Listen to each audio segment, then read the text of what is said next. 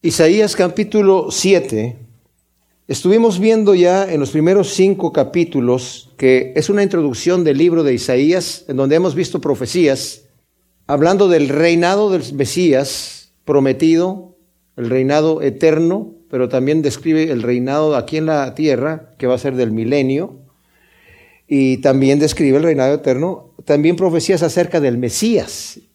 Y, y más adelante, conforme vayamos entrando en el libro, vamos a ver unas descripciones todavía más específicas acerca de las profecías del Mesías, que como ningún otro profeta, Isaías profetiza, con la excepción de también, digamos, del profeta David, que también describe muy bien los sufrimientos del Mesías y su ministerio, ¿verdad?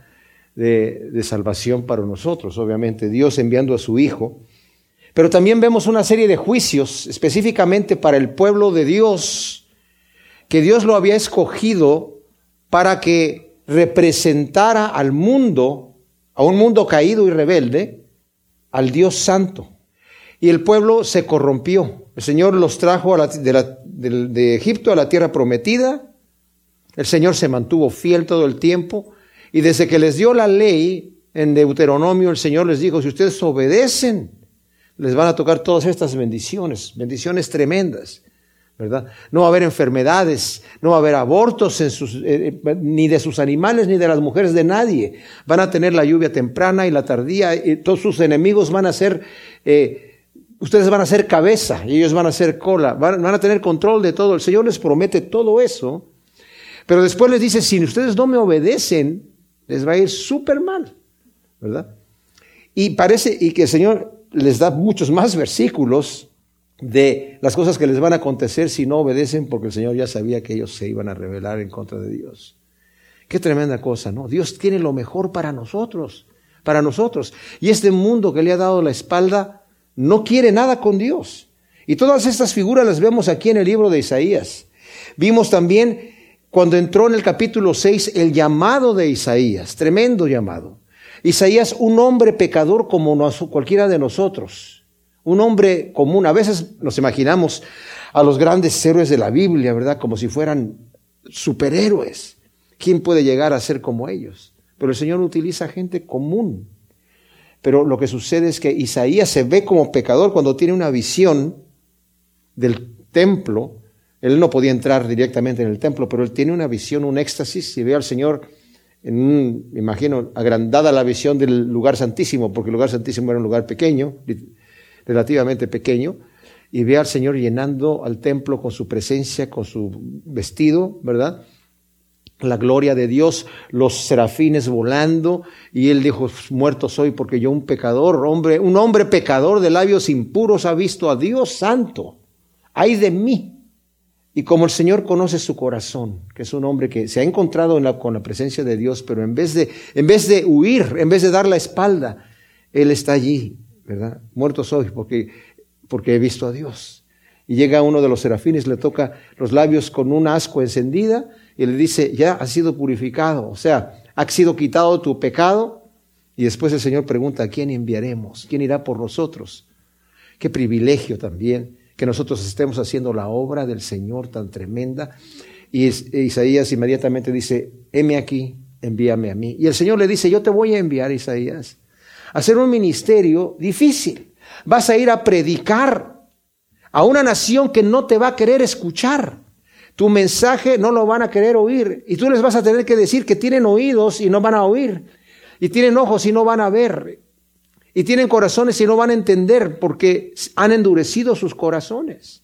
Y es impresionante estos ministerios de estos tremendos profetas, Isaías, Jeremías, Ezequiel, Daniel había un remanente muy pequeño que los escuchaba. Los tomaban como traicioneros, como gente, sabían que venían de parte de Dios, pero esa no era suficiente. Entonces ahora vamos a ver nosotros que el ministerio de Isaías estuvo durante el reinado del rey Usías, que era su pariente, y es en la muerte de Usías, un rey bueno, que buscó el rostro de Dios, pero que en el año 37 de su reinado se ensoberbeció y entró en el templo a ofrecer incienso, cosa que solamente le, correspondía a los sacerdotes, hijos de Aarón, de la descendencia de Aarón. Y él ofrece eso y los sacerdotes entran junto con el sumo sacerdote, 80 sacerdotes valientes, dice la escritura, a decirle, Rey Usías, no te corresponde a ti estar haciendo esto, solamente te va a ir mal, te va a ir muy mal. Porque esto, el Señor dijo que solamente lo pueden hacer los sacerdotes. Y el rey en vez de humillarse se enoja. Y en el momento que se enoja, inmediatamente le brota lepra en la frente y lo ve el sumo sacerdote y lo apresura para sacarlo y él también sale porque sabe que Dios lo castigó. Desde entonces ya no pudo gobernar desde el palacio, tuvo que estar en una casa privada. Y su hijo Jotam estuvo gobernando, también buscó hacer lo bueno delante de Dios. Pero la escritura nos dice, pero él no entró en el templo. Y cuando muere Usías, el pueblo estaba confiado en Usías. Y cuando muere Usías, Isaías está desesperado. Y en ese momento es cuando el Señor se le aparece en esa visión. Entonces, cuando se le aparece en esa visión, tiene su llamado. O sea que durante el, reinado del rey Usías, el, el profeta Isaías no estaba funcionando como profeta realmente. Tiene el llamado después. Su hijo Jotam solamente reina un año nada más después de la muerte de Usías. Y viene el rey Acaz. Ese es un rey malvado, tremendamente malvado, padre del rey Ezequías. El ministerio de Isaías dura hasta el reinado del rey Ezequías. Y como he mencionado, según la tradición rabínica, eh, lo mata Manasés, el hijo de Ezequías. Estando huyendo, Isaías se esconde dentro de un árbol hueco y, y Manasés lo manda a cerrar dentro del árbol hueco. Y así muere. El detalle es que esta profecía que vamos a ver ahora en el capítulo 7, Isaías la tiene justamente para el rey Acaz, un rey malvado que en su corazón decidió darle la espalda a Dios, empezar a adorar a otros dioses e incluso cerró el templo. Se robó el dinero del templo, ahorita lo vamos a ver, es tremenda cosa que hizo él. Y le fue súper mal. El reinado de Usías fue tan tremendo que toda la nación estaba contenta y confiada. Por eso cuando muere, Isaías está desesperado. Y se le aparece el Señor diciéndole, eh, la confianza no la tienes en, el, en, la mano del hombre, sino en mí. Yo soy el que está sentado en el trono. ¿Se murió el rey? No, el rey vive. Y yo soy el rey de reyes y el señor de señores. Entonces, Isaías ya viene con este mensaje que el Señor le dijo, vas a, a dar tu mensaje, pero nadie te va a escuchar. Y ahí está el mensaje ahora que vamos a ver, el primero que le viene al rey Acaz. Y dice que aconteció que en los días de Acaz, hijo de Jotam, hijo de Usías, rey de Judá, que recién rey de Siria, y Peca, hijo de Remalías, rey de Israel, subieron a Jerusalén para conquistarla, pero no prevalecieron contra ella. Y cuando fue dado aviso al heredero de David diciendo, Siria se ha confederado con Efraín, el corazón suyo y el del pueblo se estremecieron como se estremecen los árboles del bosque con el viento.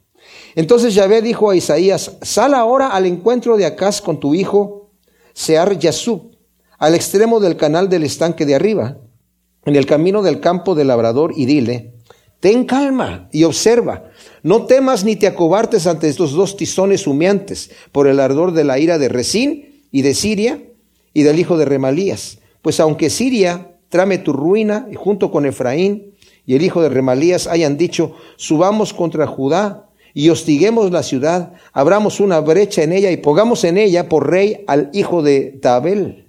Así dice Adonai Yahvé, no se cumplirá ni sucederá. Ahora, ¿qué es lo que sucede aquí? Eh, no se nos narra completamente la historia de lo que sucede, pero cuando se confederan Siria con Efraín, es una forma de decir Israel, que era el reinado del norte. Ustedes saben que se había dividido ya Israel en lo que era el reinado del norte que se llamaba Israel y Judá que quedó en el reinado del sur, de donde era rey Acaz. Entonces se confederan Siria con Israel siendo enemigos, terribles enemigos, pero se confederan para atacar al rey de Asiria, que era la potencia mundial de aquel entonces y de hecho eran los tremendos terroristas de aquel entonces en el mundo. Pero eran muy fuertes. Entonces, quisieron confederarse con, aquellos.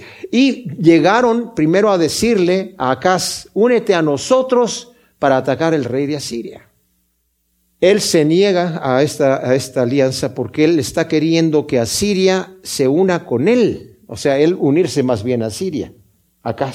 Entonces se niega a esa alianza. Entonces ellos dos dijeron, nosotros vamos a, ir a pelear allí, vamos a quitarlo como rey. Si leemos nosotros crónicas y, segunda de reyes, todo eso está descrito ahí. Vamos a poner, poner a un rey vasallo, o sea, un rey que va a estar bajo nuestro control, a un, un rey amonita, de hecho. Y matamos a este rey y nos quedamos con esta situación. Pero Dios lo toma de esta forma personal porque sabe, el Señor ha prometido que el trono de David va a permanecer para siempre. Y aquí están jugando con, amenazando, matar, quitar a la dinastía de David del trono. Sabemos que Jesucristo también viene a través de la, el linaje de David. Y de hecho, uno de los títulos del Mesías es Hijo de David, ¿verdad? Entonces el Señor le está diciendo, no va a suceder esto. Manda a Isaías con su hijo, que se llama Sear Yasú, que se traduce un remanente volverá a encontrarse con Acaz. Los, los hijos de Isaías tenían nombres que querían decir parte de lo que iba a suceder en la profecía, ¿verdad? ¿Te imaginas que el Señor te diga, ponle a, a tu hijo, ¿verdad? Vas a ser derrotado. Ese va a ser su nombre. ¿Cómo te llamas? Vas a ser derrotado. Y cada vez que lo presentas, le dices, ¿cómo se llama tu hijo? Vas a ser derrotado. O sea, le estás dando el mensaje a aquella persona de parte de Dios. ¿verdad? Pero bueno, aquí se le llama, este tiene un buen nombre, el otro no es tan bueno, pero el siguiente hijo. Pero aquí se llama, un remanente volverá. Esto quiere decir también que va a haber una destrucción total, pero un remanente va a volver. La destrucción no va a ser para exterminación total va a quedar. De hecho, ya le dijo anteriormente, aunque se corte el árbol, porque lo voy a cortar, dice el Señor, va a quedar a la raíz y de ahí va a brotar un nuevo vástago. Y esa misma profecía la va a volver a repetir Isaías más adelante.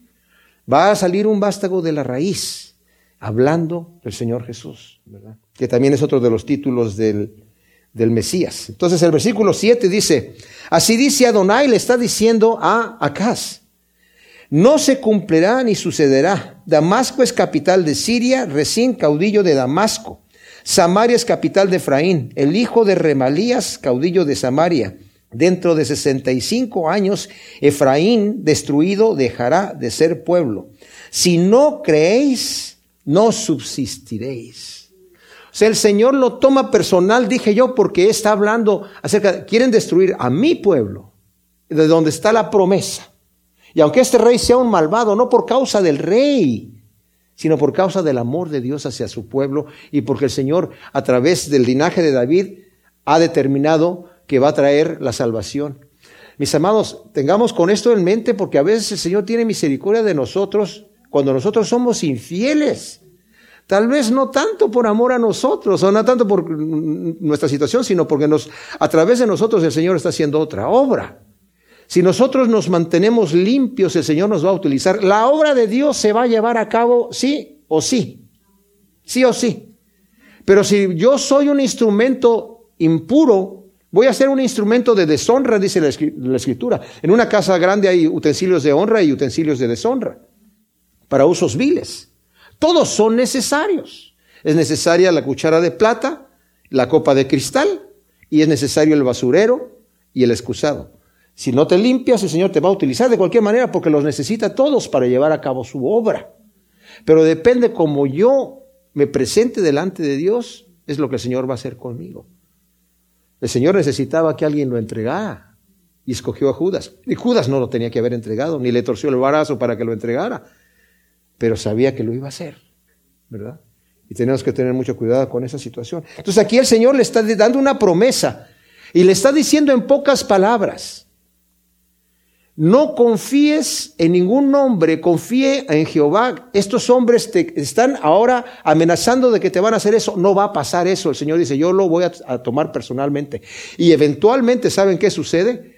Que Asiria, por cuanto el rey no va a escuchar lo que le dice Isaías, se va a confederar con Asiria, le va a mandar mucho dinero al rey de Asiria para que él lo defienda de estos dos, que los, de, los sirios y de los israelitas que lo quieren eh, perjudicar. Y el rey de Asiria va a tomar el dinero, va a saquear el templo además y le va a pasar el dinero. Y él toma el dinero y va a venir a, matar al rey de Siria y, se, va a, llevarse muchos presos y va también a terminar con, Israel. Eventualmente se lo va a llevar, pero no se lo lleva durante los días de Acaz, sino durante el reinado de, eh, de Ezequías, su hijo. En los primeros años es la caída de Samaria. Ahora aquí tenemos un problema porque vamos a ver la señal que el Señor va a dar aquí, pero notemos que cuando dice aquí, dentro de 65 años, Efraín destruido dejará de ser pueblo, ¿ok? Tengamos eso en mente. Y luego le dice, si ustedes no creen, no van a subsistir. Y volvió Yahvé a hablar a Acaz y dijo, pide una señal a Yahvé tu Dios en lo profundo del abismo o en lo alto de los cielos. Pero Acaz respondió, no pediré ni tentaré a Yahvé. Dijo entonces, Oye ahora, heredero de David, os es poco ser molestos a los hombres para que también lo seáis a mi Dios. Eso ya se lo dice Isaías a él directamente. O sea, le dice acá que pida cualquier señal para asegurarse que Dios va a cumplir lo que está diciendo. O sea, si no crees, no vas, a, no vas a subsistir. Ahora, pide una señal para que tú veas que Dios va a hacer esto. Su hijo Ezequías hizo lo recto delante de Dios. Él enferma y Isaías le dice, de parte de Dios, dice, Señor, que prepares tu casa porque tienes 10 días y vas a morir. Y el rey se pone a llorar, ay Señor, pero si yo he hecho lo bueno delante de ti, que no sé, que restauré adoración a Yahvé, abrí otra vez el templo, lo reedifiqué y toda esta cosa. Isaías iba por el, el patio ya saliendo del palacio y el Señor le dice, vuélvete a decirle al rey que va a tener 15 años más de vida. Eh, y pide una señal. Dice Dios que le pidas una señal. ¿Qué quieres? ¿Que avance la sombra 10 grados o que retroceda? Y dijo, no, pues la sombra es fácil que avance 10 grados, igual los va a avanzar. Pero que retroceda 10 grados, no se puede. Y el Señor hace retroceder. O sea, el Señor le está ofreciendo una señal y no es pecado. Pero acá dice, yo no voy a pedirle al Señor una señal ni la voy a tentar. O sea, en realidad es hipócrita. Dice la nueva traducción viviente, más tarde el Señor le envió al rey Acaz el siguiente mensaje. Acaz, pídele al Señor tu Dios una señal de confirmación. Hazla tan difícil como quieras, tan alta como los cielos o tan profunda como el lugar de los muertos. Pero Acaz se niega a pedir una señal con la excusa hipócrita de no querer tentar a Yahvé.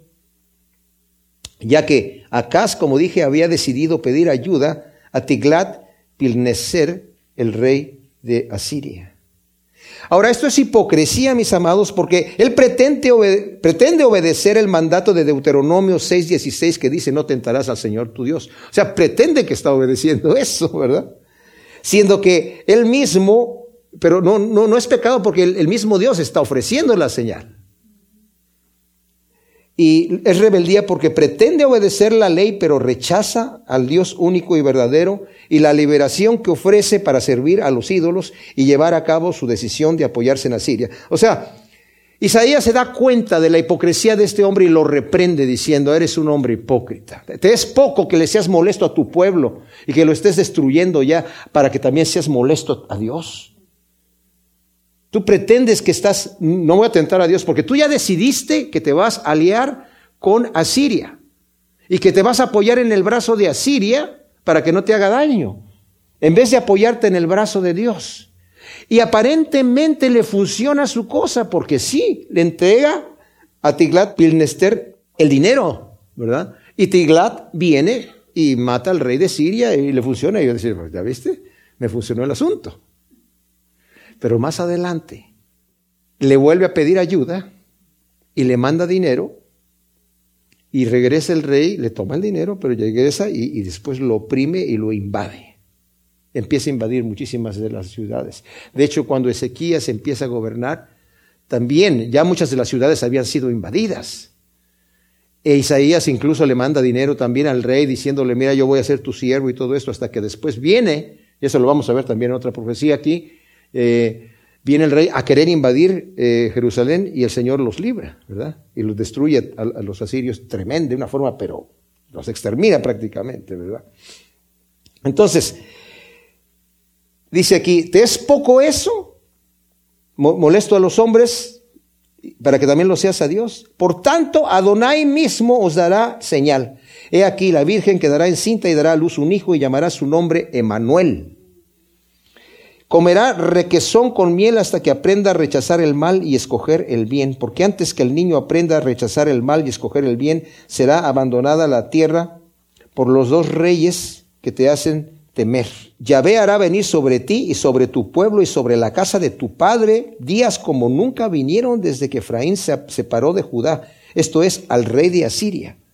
Aquel día silbará a los tábanos del confín del delta de Egipto y a las abejas de la tierra de Asiria, y vendrán y se posarán todos ellos en las hendiduras y en las quebradas, y en las hendiduras de las rocas, y en todo matorral, y en todo abrevadero. Aquel día con una navaja alquilada más allá del río, esto es, con el rey de Asiria, Adonai rasurará la cabeza y el pelo de tus partes y también afeitará la barba. Aquel día cada uno mantendrá una novilla y dos ovejas por la abundancia de leche, comerán cuajada.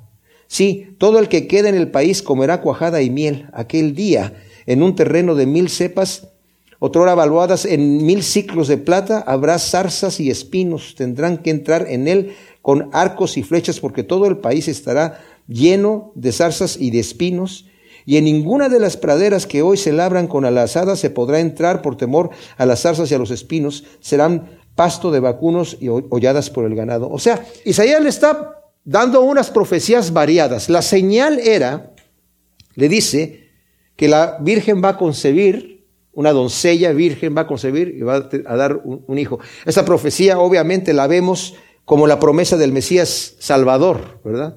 Que nos es mostrada en Mateo, donde dice para que se cumpliera la profecía que fue escrita por Isaías, que dice la Virgen concebirá y va a dar a luz un hijo, y llamará su nombre Emanuel, que significa Dios con nosotros, le dijo el ángel, ¿verdad? A José, que le iba a, eh, les dijo el ángel que esa profecía iba a suceder. Pero en la profecía inmediata aquí es el juicio de Yahvé sobre Siria e Israel, que quieren destruir a Jerusalén. O sea, el Señor mismo se va a encargar de destruirlos. Va a utilizar a Siria. Por eso está hablando de la navaja alquilada. Dice, y también a Siria va a llegar y te va a destruir a ti. Porque te va a llevar cautivo. Y no va a dejar nada en tu terreno. Y te va a rasurar la, la cabeza. Te van, los asirios eran, como dije, terroristas tremendos. Cortaban todo el pelo a la persona. Dice, lo que, lo que tienes ahora de orgullo el Señor te lo va a quitar. Mutilaban a, la gente, la desnudaban, las separaban a las familias, los mandaban a pueblos que no hablaran la lengua, los despatriaban completamente. Eran terribles, terribles. Por eso es que eh, Jonás no quería ir a Siria a predicar, porque decías, mejor prefiero muerto, me prefiero yo muerto a que el Señor tenga misericordia de esta gente, ¿verdad? Entonces el Señor le dice, ya que tú te estás uniendo con ellos, ellos mismos te van a destruir. Pero yo voy a destruir a las, también a las naciones que quieren destruirte a ti. O sea, a destruir la descendencia, porque se continúa, o sea, no destruyen, no aniquilan, digamos, la dinastía davínica. El Señor se encarga de, eventualmente, se van a llevar a Israel e eventualmente, ya no a Siria, sino Babilonia. Pero mientras dice, te va a estar hostigando a Siria, te va a estar hostigando y también Egipto, porque habla de los tábanos, o sea, las moscas esas grandes de Egipto van a venir aquí, y las avispas de, de Asiria, o sea, diciendo, estas dos naciones te van a estar hostigando y te van a estar molestando y destruyendo de manera que tu, tu, territorio y cuando termina el reinado de Acaz, la gente quedó, lo aborrecía pero terriblemente. En el capítulo 8 de Isaías, acaba en el capítulo 7 Isaías de hablarle al rey Acaz, dándole una profecía acerca de la destrucción que va a traer el Señor a Judá por causa de la rebelión de él. Le dio una señal el Señor, porque él no quiso pedir una señal, el Señor le dio una señal. En la señal que le dio, le dijo, en 65 años Israel va a dejar de ser nación nos habló de un niño en el capítulo 7, ¿verdad? Que el niño, dice aquí, el versículo 14, dice, aquí la Virgen quedará encinta y dará a luz un hijo y llamará su nombre Manuel y comerá requesón con miel hasta que aprenda a rechazar el mal y escoger el bien. Porque antes que el niño aprenda a rechazar el mal y escoger el bien, será abandonada la tierra por los dos reyes que te hacen temer.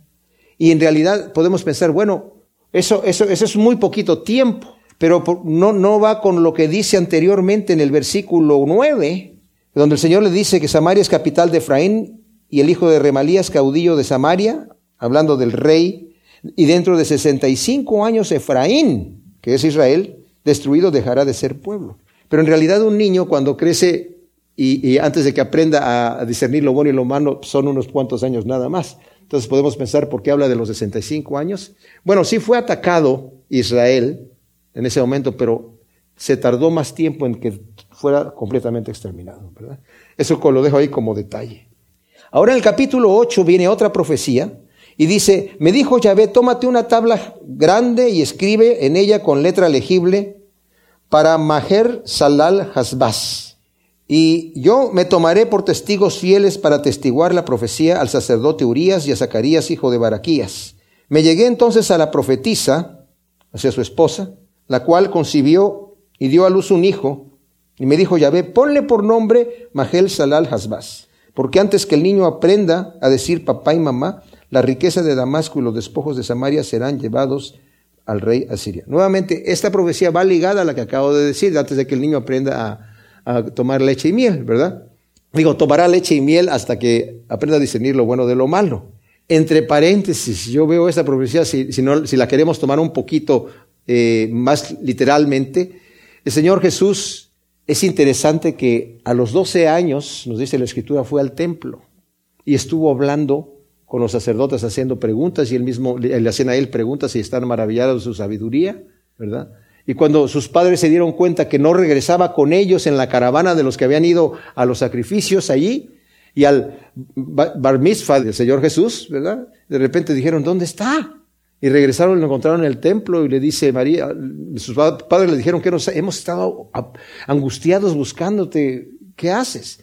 Y él dijo, ¿qué no saben ustedes que en los negocios de mi padre me es necesario estar? O sea, el Señor Jesús, me imagino yo, creció como un niño normal hasta que supo discernir lo bueno de lo malo. Sin pecado, obviamente, completamente, pero bueno, está como detalle ahí. Ahora, el Señor ordena a Isaías hacer un gran letrero con la inscripción para Mahel Salal Hasbaz, que significa pronto saqueo, rápido botín, anunciando el juicio de Yahvé sobre Israel llevado a cabo por Asiria. Ya que Acaz y el pueblo, mis amados, no quieren escuchar, Isaías toma como testigos al sacerdote Urias y a Zacarías. Este no es Zacarías el profeta.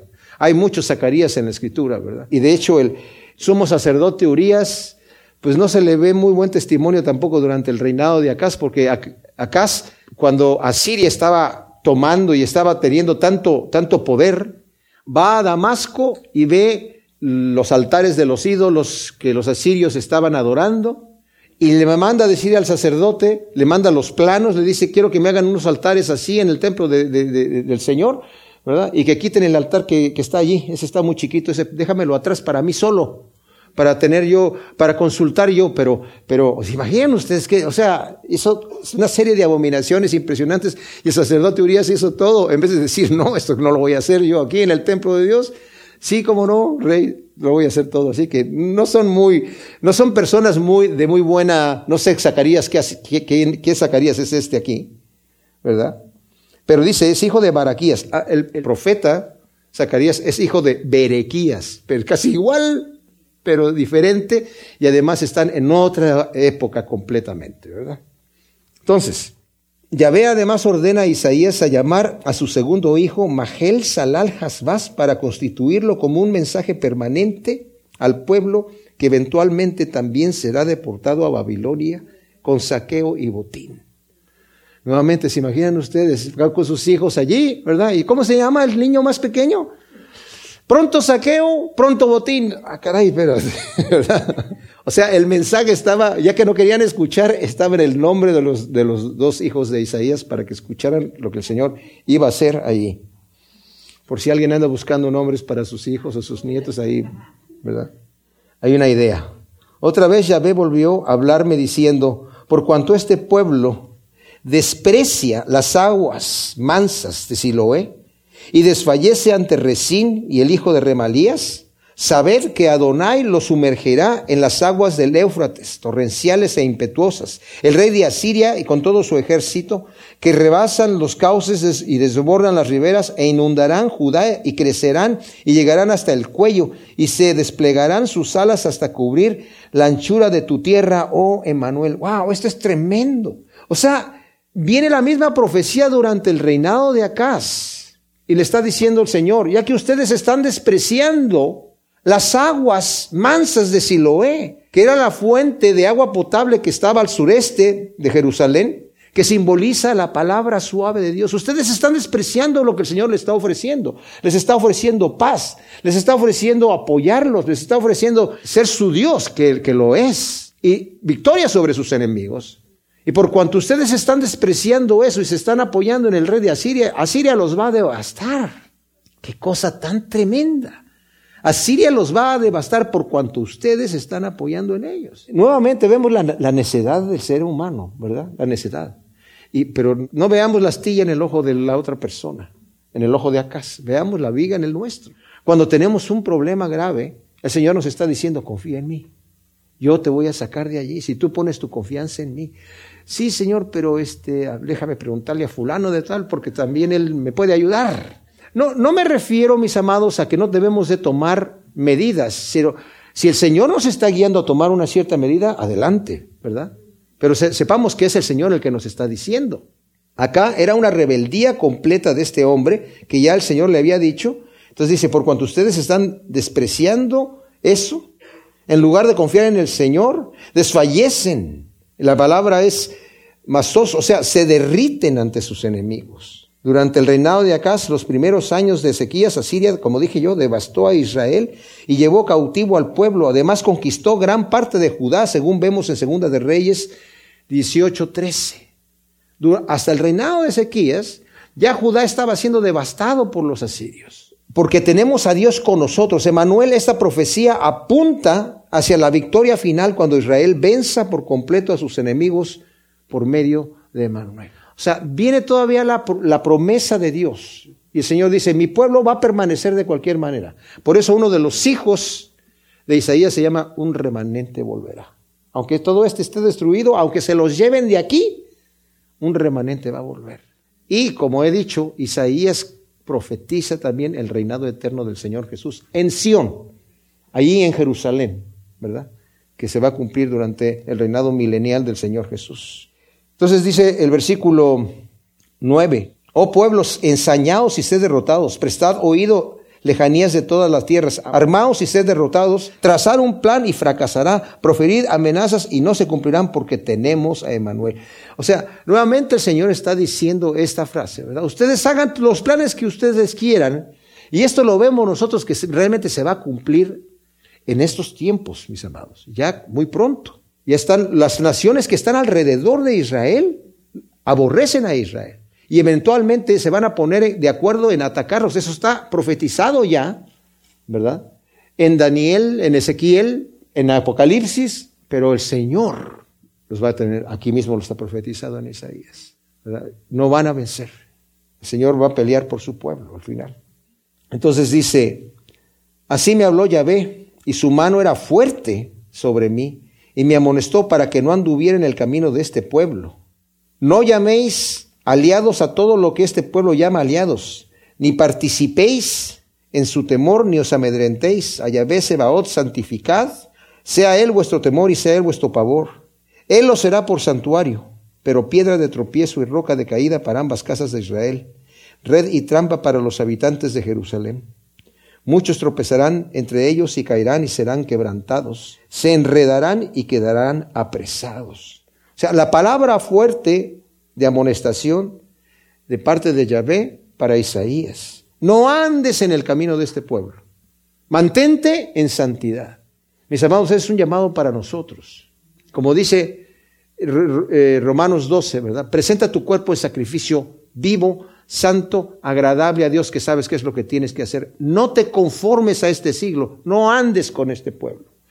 Que sea transformado tu mente por medio de la renovación de tu entendimiento con la mente de Cristo para que compruebes cuál es la buena voluntad de Dios, agradable y perfecta. No andes en el camino de este pueblo. No llames aliados a todo lo que este pueblo llama aliados. No te hagas aliado de lo que ellos quieren confiar. No confíes en lo que ellos confían. Confía en el Señor. Dice, de hecho, no participes en su temor. No temas al hombre. Maldito el hombre que confía en el hombre y también maldito el hombre que le teme al hombre. Bendito el hombre que confía en el Señor y bendito el hombre que teme a Dios. Ahora, esto es tremendo porque dice, santifica Yahvé Sebaot. O sea, mantente separado, que sea Él tu temor y tu pavor. Esto es especial porque, ¿sabes qué? Saben mis hermanos, el temor de Dios debe de ser un temor cuando vivimos unas vidas rectas delante de Dios. Debe de ser, o sea, yo sé que la Escritura dice que el perfecto amor echa fuera el temor, pero se está refiriendo, se está refiriendo a un pavor. El temor al que se refiere, al que debemos de tener de parte de Dios, no es un terror de, de que me va a pegar, sino más bien es el temor que se le tiene a un padre amado que uno no quiere ofender. Pero el pavor y el terror viene cuando yo vivo una vida separada de Dios. Entonces, si estás mal y estás actuando en enemistad contra Dios, entonces sí preocúpate. Porque el Señor te ha amado para dar a su Hijo. Y dice, yo soy Yahvé. Yo soy, yo soy, le dijo a Moisés, fuerte, misericordioso y piadoso, que cargo con la maldad, la iniquidad y el pecado. Pero de ninguna manera tendré por inocente al malvado. Así como el Señor tiene para nosotros una gloria que nosotros no nos podemos ni imaginar, eterna, tiene para el rebelde una condenación que tampoco se puede imaginar, eterna también. O sea, ¿cómo queremos ver a nosotros a nuestro Dios cuando estemos delante de Él como nuestro amigo que nos dice, venid bendito de mi Padre, venid bendito de mi Padre, el reino preparado? venir al, al lugar que yo te he estado preparando desde el principio. Oh, apártate de mí, maldito. Wow. Nosotros decidimos. Él no nos va a torcer el brazo. Entonces dice, que Él sea tu, pavor. Dios será tu santuario, tu refugio, pero será piedra de tropiezo para ambas casas de Israel. Primera de Pedro 2, 6, 9 y Lucas 20, del 17 al 18. Tanto el Señor como Pedro está hablando del Señor de sí mismo, diciendo, no oíste que fue lo que está escrito, está escrito, ¿verdad? En, un salmo y está hablándolo aquí también Isaías. El Señor es piedra de tropiezo para aquella persona que no quiere escuchar. Dice, sobre eh, el que cae sobre ella va a ser quebrantado. Porque cuando venimos al, conocimiento de Cristo Jesús somos quebrantados por nuestro pecado, como Isaías dijo, ay de mí, muerto soy, porque yo un hombre he tenido un encuentro con Dios, pero soy quebrantado, pero el Señor me restituye. Pero quien sobre el que la piedra caiga en juicio va a ser desmenuzado va a ser hecho polvo. O sea, como dije nuevamente, el Señor nos quebranta, nos muestra nuestro pecado y nos, nos corrige, nos levanta, nos santifica, nos perdona, nos lleva como la oveja perdida, ¿verdad? Nos toma y nos cura. Como el hijo pródigo, nos recibe, nos baña, nos pone ropa nueva, o sea, nos restaura. Pero si somos rebeldes, nos destruye. Y es lo que está diciendo aquí, ¿verdad? Versículo 16. Ata el rollo del testimonio, sella la ley entre mis discípulos. Esperaré a Yahvé, que ha escondido su rostro de la casa de Jacob. He aquí yo y los hijos que Dios me dio como señales y presagios para Israel de parte de Yahvé Sebaot que habita en el monte Sión. O sea, Yahvé ordena a Isaías estar junto con sus discípulos apegados a la palabra de Dios. Por eso dice, ata el rollo, ¿verdad? O sea, mantente obediente a lo que Dios te está diciendo. Mantente apegado a la palabra de Dios. Esto es importantísimo, mis amados, porque como hemos leído y vamos a estudiar todavía más en, en, Segunda de Corintios, ¿verdad? Pablo nos, nos escribe en otro, en otro lugar, dice que a, los mismos Corintios les dice, esto les estoy diciendo para que aprendan a no pensar más allá de lo que está escrito. El Señor ya se ha comunicado con nosotros a través de la palabra. A veces queremos que el Señor nos instruya. Yo quiero oír la voz de Dios y a veces hay predicadores y, y, que, que, cautivan a la gente. Es que Dios se me apareció y me dijo, ay, ¿qué le dijo? ¿Qué le dijo el Señor? Yo no necesito que Dios se me aparezca y me diga nada. Está aquí, ya me ha dicho. El Señor ya ha hablado. Aquí está, ¿verdad? Para que yo sepa lo que el Señor diga. Porque dice, no pienses más allá de lo que está escrito, pero el que tiene comezón de oír, dice, no quiero esto. quiero otra cosa. El Señor dice, no, sí, ata esto a tu corazón, ata esta palabra que yo te estoy dando a tu corazón, ata ese rollo a ti, ¿verdad? Y a tus discípulos. Ahora, Isaías presenta a sus hijos como señales y presagios anunciando lo que sucederá. ¿Cómo se llama tu hijo mayor? Un remanente volverá. Y el más pequeño, pronto saqueo, pronto botín. Bueno, ahí está lo que va a suceder, ¿verdad? Dice, son mis hijos, dice, y yo, y mis hijos me dijo el Señor, son como presagio. Esta gente no quiere oír, entonces vas a tener a tus hijos allí como un testimonio. Ya, se había hecho un letrero de eso, ¿verdad? Del nombre de su hijo menor. Y también este, esta escritura se menciona en Hebreos 2, 13, en donde está ilustrando ahí eh, la nueva familia espiritual que el Señor reúne alrededor de sí. Cuando está hablando acerca de el Señor se presenta, ¿verdad? Diciendo, estos son los hijos que Dios me dio. Versículo 19 dice, cuando os digan, consultad a los que evocan a los muertos y a los adivinos que musitan y susurran, responded, ¿no, ¿no consultará el pueblo a su Dios? ¿Por qué habrán de ir los vivos a consultar a los muertos? A la ley y al testimonio, si no dicen conforme a esta palabra, es porque no les ha amanecido. ¡Wow! O sea, ay Dios mío, qué absurdos son aquellos, ¿verdad? Que consultan a los muertos como Saúl, ¿verdad? En Primera de Samuel 28, 7 al 20. Y también nos lo describe en Primera de Crónicas 10, 13. Pero la historia está en Samuel, ¿verdad? En Primera de Samuel 28. Cuando ya era viejo Saúl y estaba luchando contra los filisteos, había dejado al Señor y había tratado de matar a David, todavía lo andaba buscando para matarlo. Y cuando está en guerra y tiene un, un, gran eh, conflicto de no saber qué es lo que Dios quiere que él haga. Dice, porque el Señor ya no le hablaba a Saúl, dejó de hablarle. Y él se desespera y en vez de arrepentirse, de humillarse delante de Dios, porque lo que nos dice en primera de Crónicas 10, 13 dice que él o desobedeció, se rebeló contra Dios porque en vez de consultar a Dios, consultó a una divina. Pero aunque el Señor no le hablaba, en vez, de, humillarse para que el Señor le hable, porque estaba en hipocresía en su corazón, en rebeldía completamente contra Dios, pero él se desespera y va a consultar a una divina para que le invoque a los muertos, ¿verdad? Y al que quería, que quería hablar era con Samuel. Entonces la divina empieza ya supuestamente a hacer su cosa ahí para llamar, que si ustedes saben la realidad es que los muertos no hablan. Los muertos no hablan, pero cuando dicen es que se, oí la voz de mi mamá y la voz de mi papá que me dijo eso, esos son demonios que se disfrazan. Pero en realidad no, no son los muertos los que vienen. Y, y, los que son eh, espiritistas y eh, adivinos de esta situación, ellos ya saben que no son los muertos los que están hablando, ¿verdad? Entonces, dice que empezó a invocar a Samuel y se aparece Samuel. Y hasta la divina dijo, ay, ay, ay, ¿qué pasó aquí? Este sí es Samuel. Me fusionó, ahora sí, yo no sabía que era, yo sabía que era buena, pero no tanto. se asusta pero qué terrible, ¿no? Cuando una persona empieza a hacer esas cosas y cuánta gente hay, ¿verdad? Están escuchando ahí a la persona, a ver mi horóscopo, qué es lo que dice mi horóscopo. Ay, que no salgas hoy porque no sé qué. Ay, pues no, no puedo salir porque estoy, las estrellas están en posición rara y no puedo hacer la cosa. Ridículo.